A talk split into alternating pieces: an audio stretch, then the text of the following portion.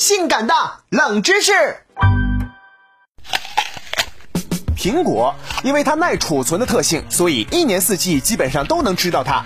还有人做过统计，平均到每个人的头上，可能每个人每年都要吃掉六十五个苹果之多。今天就跟各位说说苹果的冷知识，冷门指数三星半。苹果能够预防蛀牙，因为苹果呢可以刺激口腔产生唾液，苹果也可以刺激牙龈，减少龋洞的产生。所以，当你没有刷牙的时候，可以考虑一下用苹果来代替它。